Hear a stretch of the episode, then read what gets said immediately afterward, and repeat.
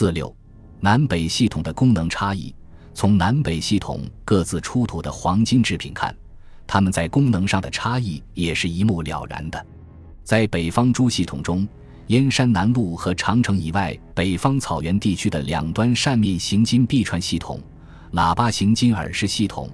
以及太行山以西黄河东岸的穿珠式金耳饰和弓形金饰系统，其黄金制品的唯一功能在于人体装饰。考虑到这些黄金制品多半从相同种类的青铜制品脱胎而来，因此可以基本论定，它们是作为那些相同种类青铜制品的艺术补充被加以看待、加以使用的。当然，从另一个角度上看，也可以认为它们是相同种类青铜艺术的新发展。但不管怎样，它们的功能是人体装饰，属于生活用品，所反映的是审美观念。而不是意识形态观念。不过，从价值观上看，由于黄金制品的出土量普遍少于相同种类的青铜制品，而且年代也较之为晚，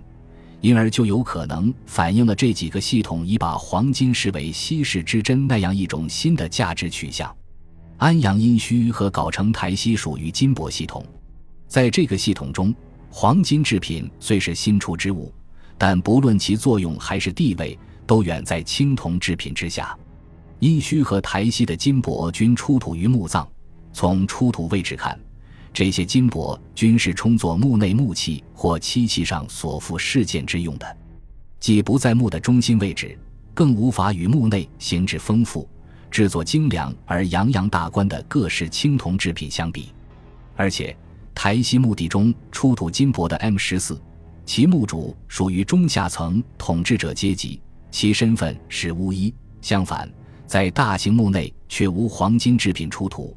这也证明黄金制品的地位远在青铜制品之下。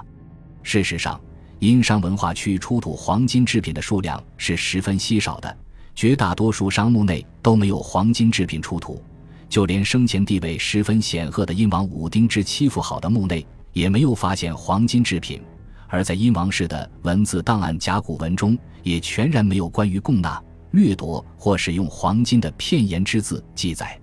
这种现象无疑意味着商文化对于黄金持一种比较冷漠的态度，其价值取向并不倾向于黄金，而是倾向于富于传统的青铜。与北方诸系统形成鲜明对照的是，黄金制品在南方系统三星堆文化中具有极高、极优越的地位。其地位甚至超乎青铜制品之上。关于这一点，可以从对金杖、金面罩功能的分析中获得足够清楚的认识。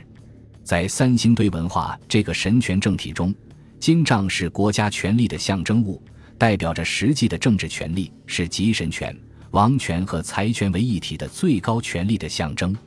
而在商文化中，象征国家最高权力的是用青铜制成的九鼎。在三星堆文化中，即使是用青铜制成的各级统治者及所谓群巫的头像，也要在面孔上附以金面罩来显示其高贵和尊崇。而在商文化中，黄金只配充作木器一类的附属事件，由此不难看出两者之间重要的系统差异。十分明显，商文化和三星堆文化对于青铜与黄金的不同价值取向。恰恰是两个不同文化系统的不同价值观念的反映。最后需要指出，商文化与三星堆文化之间的上述差异，并不表示两者文明发展水平的高低，只是反映了两者价值取向的不同。在国之大事，在祀与戎的时代，人们赋予黄金和青铜不同的文化内涵和价值，是完全可以理解的。尤其不同文化之间所存在的这种差异，当更无足怪。因此，商代南北系统黄金制品的功能差异，其实质是价值取向和价值观念的差异，是由系统间不同的价值取向和价值观念所决定的。感谢您的收听，本集已经播讲完毕。喜欢请订阅专辑，关注主播主页，更多精彩内容等着你。